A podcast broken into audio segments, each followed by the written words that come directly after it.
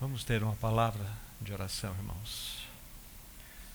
Ah, Senhor, vem pastorear o teu rebanho nesta manhã. Amado pastor, tu és aquele que vai adiante de nós e nós te seguimos porque conhecemos a tua voz. Vem colher os teus frutos no meio do teu povo. Ah, querido Senhor, sinta-se à vontade no nosso meio. Queremos dizer que nós somos o fruto do penoso trabalho da Sua alma. Querido Senhor, a Sua obra não foi vã, Senhor. Receba do Teu povo toda a gratidão que há em nosso coração. Ah, Senhor, nós oramos no Teu precioso e santo nome. Amém, Senhor. Mas, irmãos, nós estamos aqui porque estamos atendendo um chamado. Nós estamos diante da reunião mais importante da igreja, que é estar diante dessa mesa. Ela está no centro, porque exatamente o teu Senhor é o centro de todas as coisas. Esse é o amado da nossa alma. Tudo, absolutamente tudo, gravita em torno desse querido Senhor. Ah, que privilégio você e eu temos tido de participar todos os primeiros dias da semana desse momento tão glorioso. Que precioso é, queridos irmãos.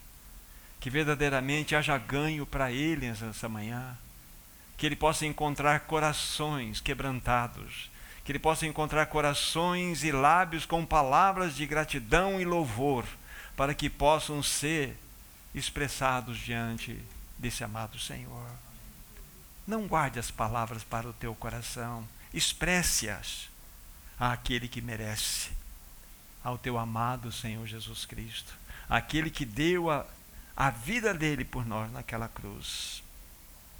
Queridos irmãos, no momento que aqui nós estivemos juntos, eu disse para vocês que os mais belos e os mais impactantes, os mais gloriosos milagres que nós temos registrado nas Escrituras Sagradas, estes milagres aconteceram em torno da obra da cruz. Eu disse isso aos meus, meus amados irmãos. E quando nós olhamos para o cenário da cruz, em especial, quando nós focalizamos a nossa atenção nos evangelhos, nós encontramos o registro de seis específicos milagres. Isso é lindo, isso é maravilhoso demais para nós.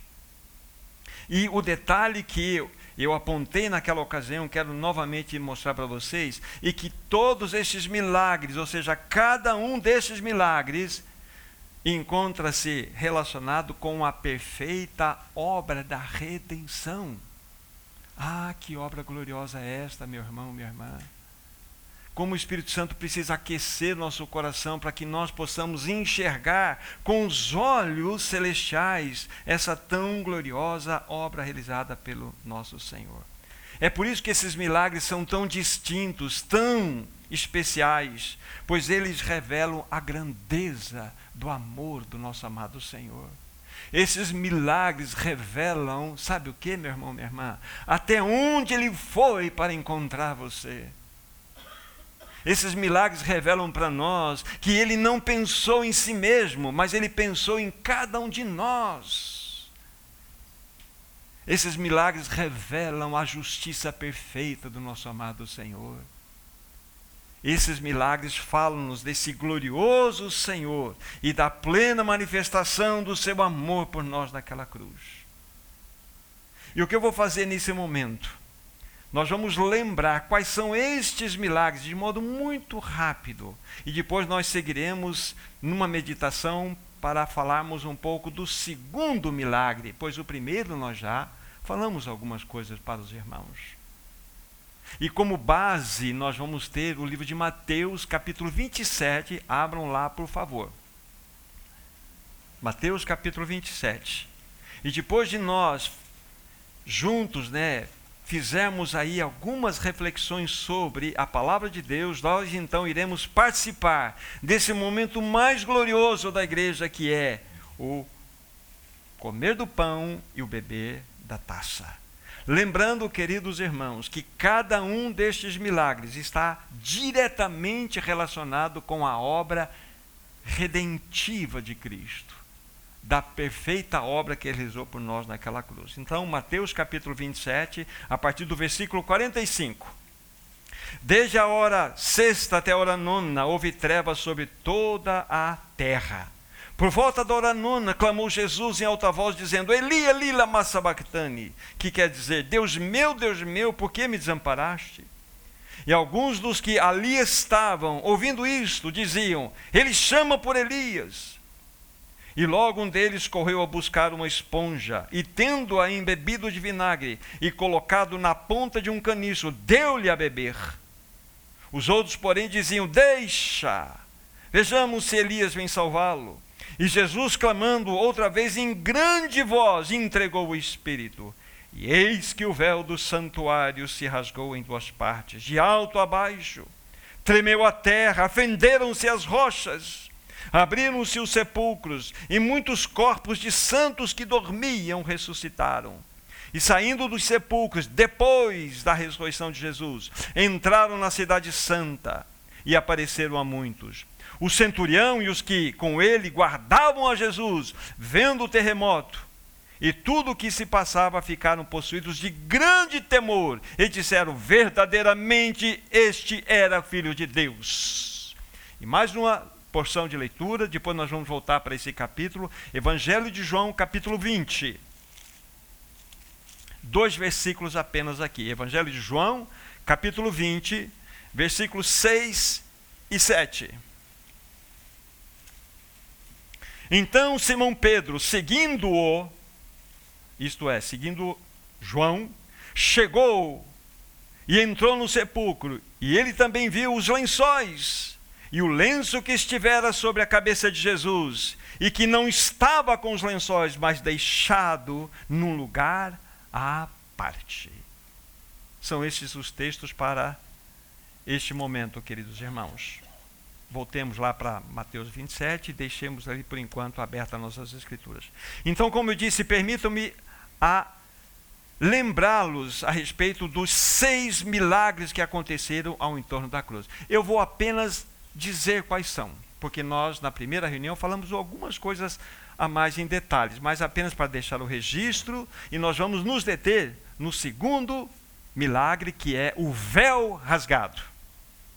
Então, o primeiro milagre fala-nos das trevas que caíram sobre toda esta terra.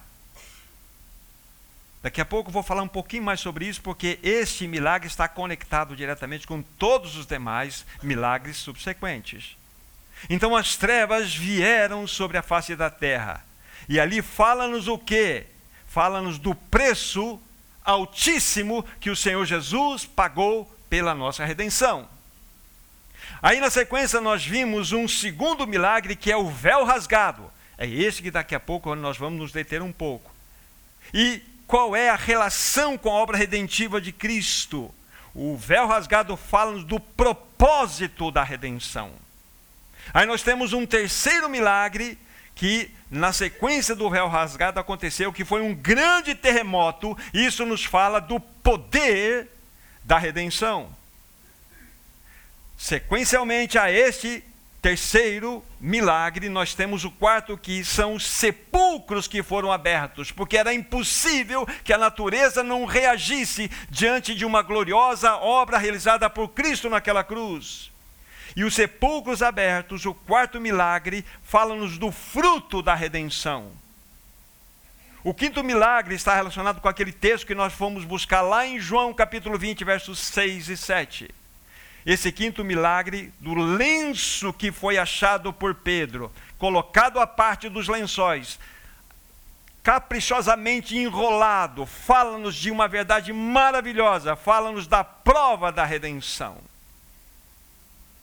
E por fim, o sexto milagre, que está relacionado no Evangelho de Mateus 27, fala-nos da ressurreição. Aqueles que foram ressurretos depois da ressurreição de Cristo e entraram em Jerusalém. E isso nos fala o que em relação à obra redentiva de Cristo? Fala-nos do penhor da redenção.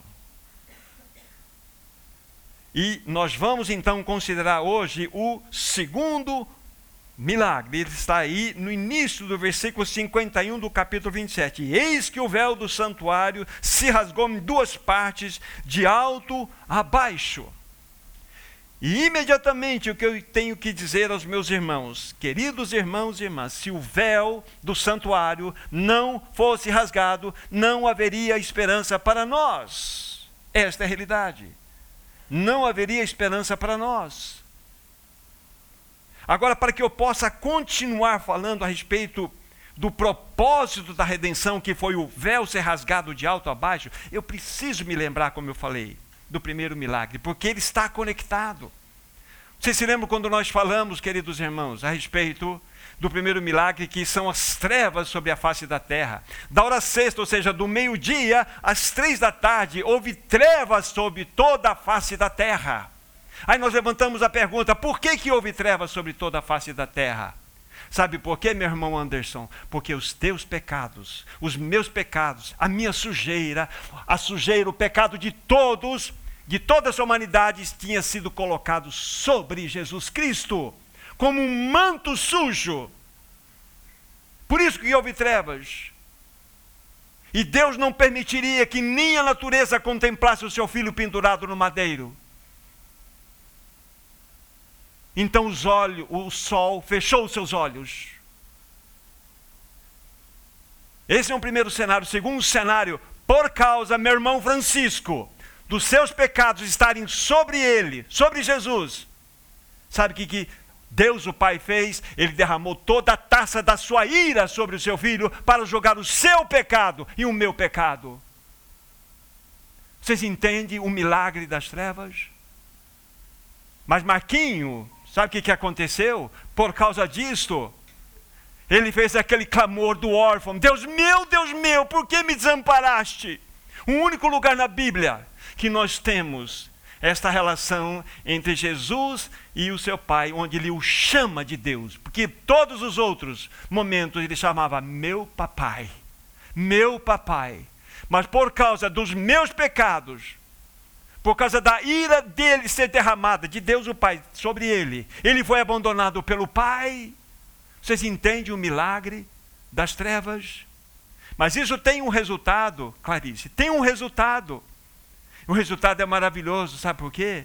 Ele enfrentou as trevas para que você fosse levada para a luz. Para a luz. Sabe, Daniel? Ele sorveu toda a taça da ira de Deus sobre ele para que você pudesse participar dessa taça nessa manhã. Não é incrível isso, irmãos? Marli, sabe por que, que ele foi abandonado pelo Pai? Para que você tivesse uma filiação celestial você pudesse chamar meu papai. Você entende o que Jesus fez por você? Não é maravilhoso esse Jesus, Fernando? Que Senhor é esse que nós temos? E nós temos que passar por esse momento para entender o que aconteceu. Então, no versículo 51, que o véu foi rasgado. E como eu já disse, de imediato eu falo: se esse véu não fosse rasgado, não haveria esperança para nós. O véu do santuário não era um portal de acesso, era uma barreira impeditiva para que o homem não chegasse a Deus. Nós jamais poderíamos chegar a Deus se esse véu não fosse rasgado. E eu preciso falar um pouquinho, ou trazer uns breves detalhes para vocês a respeito desse véu do santuário. Fala-nos de Jesus Cristo. Se você estudar, lá no Êxodo vocês encontram isso. Vocês estudarem a palavra, vocês vão perceber algo maravilhoso: que este véu do santuário era composto de quatro materiais distintos. O primeiro material era finho de linho retorcido. Isso fala da pureza imaculada de Jesus Cristo. O segundo material que era feito ali, o véu do santuário, era de estofo azul, era um tecido azul, falando da sua origem celestial. O quarto material era a púrpura, e a púrpura era um tecido usado pelos reis, pela realeza. Isso significa que ele é rei. Mas o quarto e último material, falam do carmesim, dos, que é a cor do sangue. Ele veio como servo, servo sofredor para derramar o seu sangue. Vocês entendem o detalhe do significado do véu do santuário? É isto. Esses quatro materiais tem algumas outras observações que não precisam ser ditas agora, mas fala-nos com clareza de Jesus Cristo, aponta-nos para Ele. Mas há um outro detalhe que eu quero acrescentar a vocês. Quando a gente fala véu, a gente pensa num tecido que vai esvoaçar conforme o vento bate. Não este porque esse véu tinha 18 metros de altura, 9 de largura e um palmo de espessura. Precisaria a força de mais de 200 homens para rasgar esse véu. Ou seja, era impossível acessar o Santíssimo Lugar. Essa é a ideia. Porque havia uma barreira, não um portal ali. Entendem isso? Dito um pouco a respeito desses detalhes, me permitam então falar agora do significado, não do véu, mas do véu rasgado agora para vocês. Agora, se vocês quiserem me acompanhar, pode, senão vocês podem ficar me ouvindo. Eu vou para o livro de Hebreus, capítulo 10. Mas vocês podem também só prestar atenção. A partir do versículo 19, né, Hebreus 10 e 21, nós temos a, a chave da interpretação, nós temos a porta da compreensão do significado do véu rasgado. Tendo, pois, irmãos, a intrepidez para entrar no santos dos, santo dos santos, pelo sangue de Jesus, preste bem atenção agora, pelo novo e vivo caminho que ele nos consagrou, pelo véu, isto é, pela sua carne. E tendo um grande sacerdote sobre a casa de Deus, aí ele vai continuar dizendo: aproximemo-nos com sincero coração e etc. Mas aqui está o ponto que eu quero chamar a atenção dos meus irmãos. O véu rasgado fala-nos que a humanidade de Cristo foi rasgada, foi traspassada por causa do meu pecado, que eu não poderia acessar a presença do Pai se ele não fosse rasgado, se ele não fosse esmagado. O imaculado Senhor Jesus Cristo lutou por nós contra o pecado, e amados irmãos, ele venceu. Ele venceu. Aí você pergunta: como ele venceu? Ele venceu através da sua morte. É só virar os olhos, capítulo 9, final do versículo 26, você tem essa resposta. A parte B. Ao se cumprirem os tempos, se manifestou uma vez por todas para aniquilar pelo sacrifício de si mesmo o pecado. Então, como ele deu fim ao pecado? Pelo sacrifício dele mesmo, pela sua morte.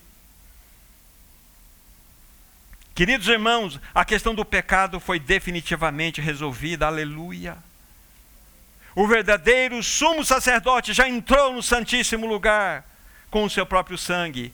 Volta uma página, se você estiver me acompanhando, no capítulo 9. Veja o versículo 12 está falando de quando o Senhor Jesus entrou no Santíssimo Lugar, não por meio de sangue de bodes ou de bezerro, mas pelo seu próprio sangue, entrou no Santo dos Santos uma vez por todas, tendo obtido eterna redenção. Então, o nosso verdadeiro sumo sacerdote já entrou no Santíssimo Lugar com o seu próprio sangue. Queridos irmãos, Agora há um novo e vivo caminho até a presença do Senhor, pois o seu corpo já foi rasgado, ele já foi traspassado. Que Senhor é esse que nós temos? Que Senhor glorioso, Nancy, Tony, Keila, que Senhor é esse que nós temos? E esse véu só poderia ser rasgado pela morte de Cristo. Por isso que ele veio a esse mundo para morrer. Essa mesa essa mesa fala-nos exatamente, dizendo, está gritando para nós: o véu foi rasgado, o véu foi rasgado. Fala-nos do propósito da redenção. Guarde bem, o primeiro propósito da redenção: não há mais separação. Não há mais separação entre a Vera e Deus. Não há mais separação. Irene, não tem mais separação, o véu foi rasgado. Você pode acessar o Santíssimo Lugar com ousadia no coração. Mais do que isso, nós fomos conduzidos pelo Senhor Jesus além do véu. Nós podemos entrar no Santíssimo Lugar com ousadia. Mais do que isso. Mais do que isso. Sabe, Célia? Mais do que isso. Sabe o que aconteceu quando o véu foi rasgado? Essa obra foi tão perfeita que você pode chegar tão próximo do Pai Celestial como Jesus chegou. Você pode experimentar Ele embalando você no colo. Esse é o teu Pai. Jesus fez isto. Mais do que isso, o véu foi rasgado, sabe por quê? Sabe por quê? Qual a implicação disso? Há uma grande mensagem. O grande juiz deste universo, agora já não é mais o grande juiz, ele é o nosso amoroso Pai. Porque, sabe, Eliseu, Jesus pagou o preço. A justiça de Deus caiu sobre Jesus. E você pode chamar Deus de Pai. Ele não é mais o nosso juiz, ele é o nosso amoroso Pai. Sabe por quê? Porque o nosso amado Senhor pagou elevadíssimo preço. Lembram-se? Ele experimentou as trevas, ele bebeu todo o cálice da ira de Deus, ele foi abandonado pelo Pai. Para que você pudesse então experimentar a luz, para que você verdadeiramente pudesse ter toda a remissão dos pecados, para que você pudesse ter, de fato, a experiência da plena redenção. Que Senhor é esse? Agora, sabe, Renan, não tem mais ira sobre Renan, tem misericórdia. A ira foi sobre o Filho de Deus. Agora só misericórdia. Que Senhor é este? Agora, a Ivanil pode falar assim: Papai, você sabe por quê? porque houve alguém que enfrentou as trevas, houve alguém que tomou toda a taça da ira e houve alguém que foi abandonado pelo próprio Pai. Hoje nós podemos chamá-lo Papai. Que Senhor é esse? Vini, Ana, que Senhor é esse que nós temos? Que Senhor glorioso é esse, queridos irmãos? A sua carne foi rasgada. Entende então a mensagem do véu rasgado? Essa mesa fala do véu rasgado. Esse é o nosso amado Senhor. Fala-nos dessa realidade tão linda. Podemos agora entrar no Santíssimo Lugar. Podemos adorar. Que Senhor maravilhoso nós temos, queridos irmãos. Não é lindo esse Senhor? Ele é lindo. Ele é maravilhoso. Então lembre-se, em cada uma dessas realidades que, foram aqui apresentadas, cada uma destas Cada uma delas precisa tocar no nosso coração.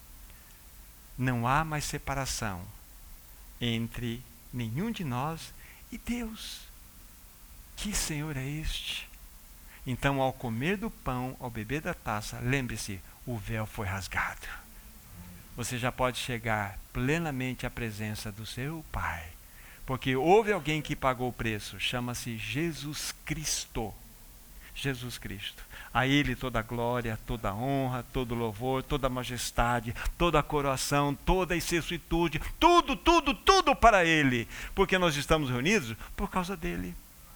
Com certeza você tem no teu coração palavras de adoração. Bendito o Senhor, realmente, ainda que nós possamos ter algumas palavras de adoração em nossos lábios e coração, nunca será suficiente não conseguiremos traduzir aquilo que o Senhor fez por nós. Que amor é esse? Que amor eterno é esse, Senhor? Ah, amado Senhor, mas nós queremos repetir novamente: a tua obra naquela cruz não foi vã, Senhor. Nós somos o fruto do penoso trabalho da tua alma e aqui estamos nessa manhã para te louvar e te adorar e dizer que o véu foi rasgado por causa da tua plena obra, Senhor. Nós te adoramos, nós te louvamos. Seja bendito o Cordeiro de Deus, louvado seja, digno seja o Cordeiro de Deus nessa manhã. Nós oramos nesse precioso nome, Jesus. Amém.